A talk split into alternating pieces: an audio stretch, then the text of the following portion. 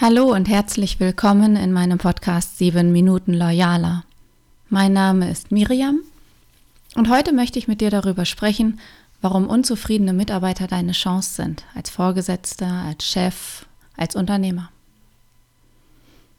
Ich höre häufig genervte, manchmal auch verzweifelte Stimmen von Unternehmern und Führungskräften. Ach, meine Mitarbeiter sind ja nie zufrieden, irgendwas ist immer. Das eine Loch hier gestopft habe, springt da ein neues auf. Kommt dir das bekannt vor? Wenn diese Stimmen auch in deinem Kopf auftauchen, möchte ich dich einmal einladen, nachzuforschen. Was sagen sie genau? Beziehungsweise, was ist die Essenz aus den Klagen deiner Mitarbeiter? Und meine Beobachtung ist oft, auch wenn das jetzt überhaupt nicht auf dich zutreffen braucht, ähm, dass Führungspersonen ab einem gewissen Punkt ihre Ohren auf Durchzug schalten. Nicht noch mehr Ärger, nicht noch mehr Negatives.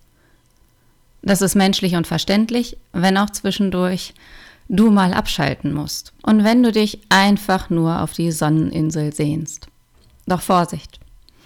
Ganz wegzuhören setzt das falsche Signal. Es suggeriert nämlich deinen Mitarbeitern, dass es hier nichts mehr zu holen gibt, sozusagen, nichts mehr zu verbessern ist. Doch ganz ehrlich gesagt geht das immer. Und wenn wir an den Kundennutzen denken, dann wollen wir ja auch immer besser, am besten unverzichtbar werden.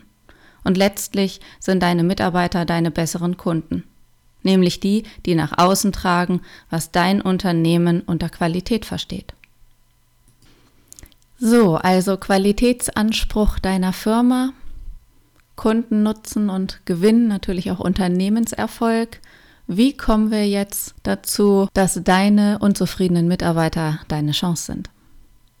Wenn ich so Motivationstexte lese, dieses von außen pushen, was nicht schlecht sein muss, was aber einen kleinen, kleinen Funken nur ausmacht von dem, was du als Person kannst, darauf möchte ich jetzt gern eingehen. Sieh dich bitte mal als den wichtigsten Menschen in deinem Unternehmen an. Stell dir mal vor, Du bist der Mittelpunkt des Universums und dein Unternehmensuniversum kreist um dich. Was macht das mit dir? Welche Wirkung kannst du daraus holen? Und das wird vielfach unterschätzt, wenn ich von Motivationsseminaren höre oder lese. Denn der Vorgesetzte, die Führungskraft der Unternehmer selbst, deine Person, kann am meisten auslösen und auch am nachhaltigsten, am tiefsten innen drin Mitarbeiterzufriedenheit schaffen. Wenn wir von äußerer Motivation sprechen, dann können wir nur durch Langfristigkeit und Konsequenz gewinnen. Dann können wir nur gewinnen als Führungsvorbild, um so die Loyalität und die Moral des Mitarbeiters zu erhöhen oder der Mitarbeiterinnen. Und nicht materielle Motivationsfaktoren wie Anerkennung, Lob und Respekt sind viel wichtiger als Bares ist Wahres und irgendwelche Incentives. Was kannst du also konkret bewirken? Sprechen wir mal über eine Lobkultur. Wir sind als Menschen alle feinfühlig dafür, wann wir gelobt werden, wann wir kritisiert werden und wann das eine in das andere in Sandwichform verpackt wird, wie eine Farce. Wir erkennen es und spüren es zwischenmenschlich sofort.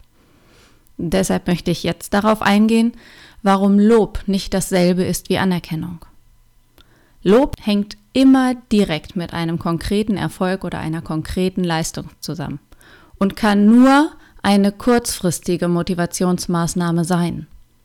Deshalb ist es schwierig aus meiner Sicht, wenn man sich als Chef einen äh, Spicker oder ein Post-it ins Büro hängt und sagt, Achtung, wieder Lobrunde, das halte ich für eine Phase und das wird in meinen Augen nicht funktionieren.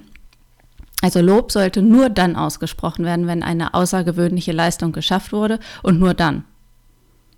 Und wenn es dann ausgesprochen wird als Lob, konkret, gut formuliert, sachbezogen und immer vom Vorgesetzten und am besten unter vier Augen. Warum? Angenommen, du lobst deine Mitarbeiterin für eine gute Leistung vor anderen, dann kommen zwei Faktoren dazu, wer sich schlecht fühlt. Zum einen die Mitarbeiterin, die genau mitkriegt, dass die Ohren ihrer Kollegen und Kolleginnen gespitzt sind und die alles mitkriegen von hinten.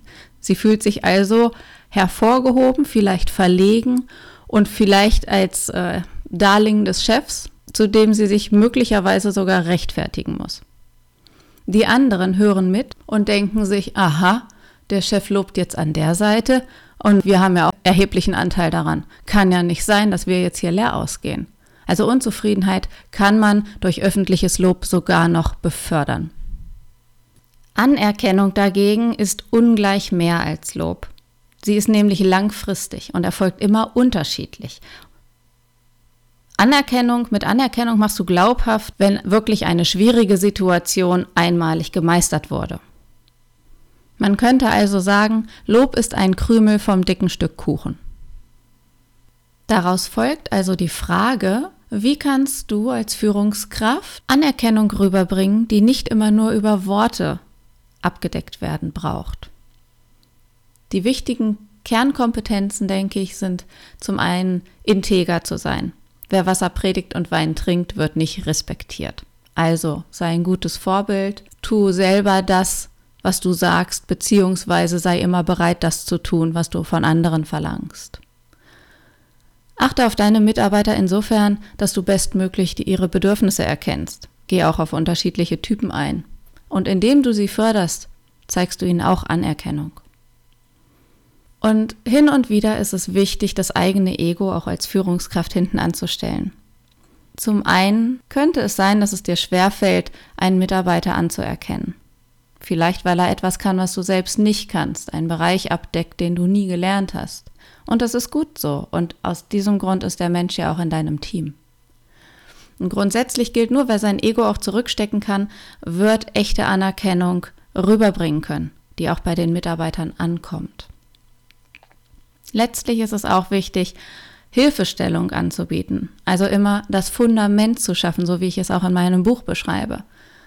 Ein Unternehmer, eine Führungskraft ist dafür da, die Strukturen und das Fundament zu schaffen, damit alle Mitarbeiter nach bestmöglichen Kräften und Stärken sich entfalten können, zum Unternehmenserfolg beitragen können und das auch mit einer inneren Zufriedenheit kombiniert.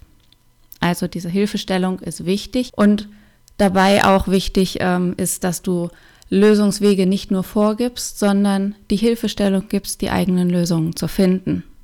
Und sich auch gemeinsam mit dem Team einer Herausforderung zu stellen, ist auch eine Form von Anerkennung und wirkt motivierend. Auch das führt zu mehr Mitarbeiterzufriedenheit. Gehe einfach so gut es geht mit Leidenschaft als gutes Beispiel voran. Das nimmt dein Team wahr und damit förderst du halt auch Teamgeist und stärkst die Gruppe an sich. Und indem du Ziele klar und deutlich formulierst, das habe ich wahrscheinlich schon tausendmal gesagt, ist es auch wichtig, diesen Weg zum Ziel als gemeinsames Erleben zu definieren. Umgekehrt gesagt, die Führungskraft sollte die engagierteste Kraft im Unternehmen sein, um die anderen in ihre Stärke zu bringen. So. Und auch wenn wir jetzt gerade eine Zeit haben, wo vielleicht nicht alles immer zuversichtlich aussieht oder sich man nicht immer zuversichtlich eingestellt sein kann, versuch mal trotzdem deine Zuversicht, deine Selbstsicherheit beizubehalten für die Zukunft, indem du dich einfach auch entschleunigst, indem du dich auf dich besinnst, achtsam bist und in deine Kraft kommst und achtest, dass du dein Energielevel halten kannst. Denn Zuversichtlichkeit und Selbstsicherheit von einer Führungskraft wirken sich so enorm auf die anderen Menschen im Unternehmen und allgemein im Umfeld aus.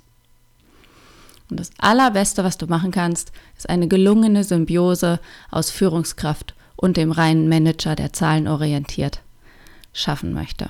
Und als Führungskraft Sei bei den Menschen, sei bei ihren Bedürfnissen, versetz dich in sie hinein. Nimm dir die Zeit, deine Menschen, deine Leute im Unternehmen in die Kraft zu bringen. Das kommt tausendfach zurück. Genau.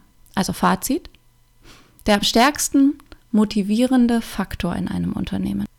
Bist du als Führungskraft, wenn du dich wirklich in deine Mitarbeiter hineinversetzt, wenn du dich für sie einsetzt, als echter Teil des Teams agierst und du dir auch für nichts zu schade bist, dann bist du eine Führungskraft, die Mitarbeiterzufriedenheit schafft und langfristig ein erfolgreiches Team aufbaut.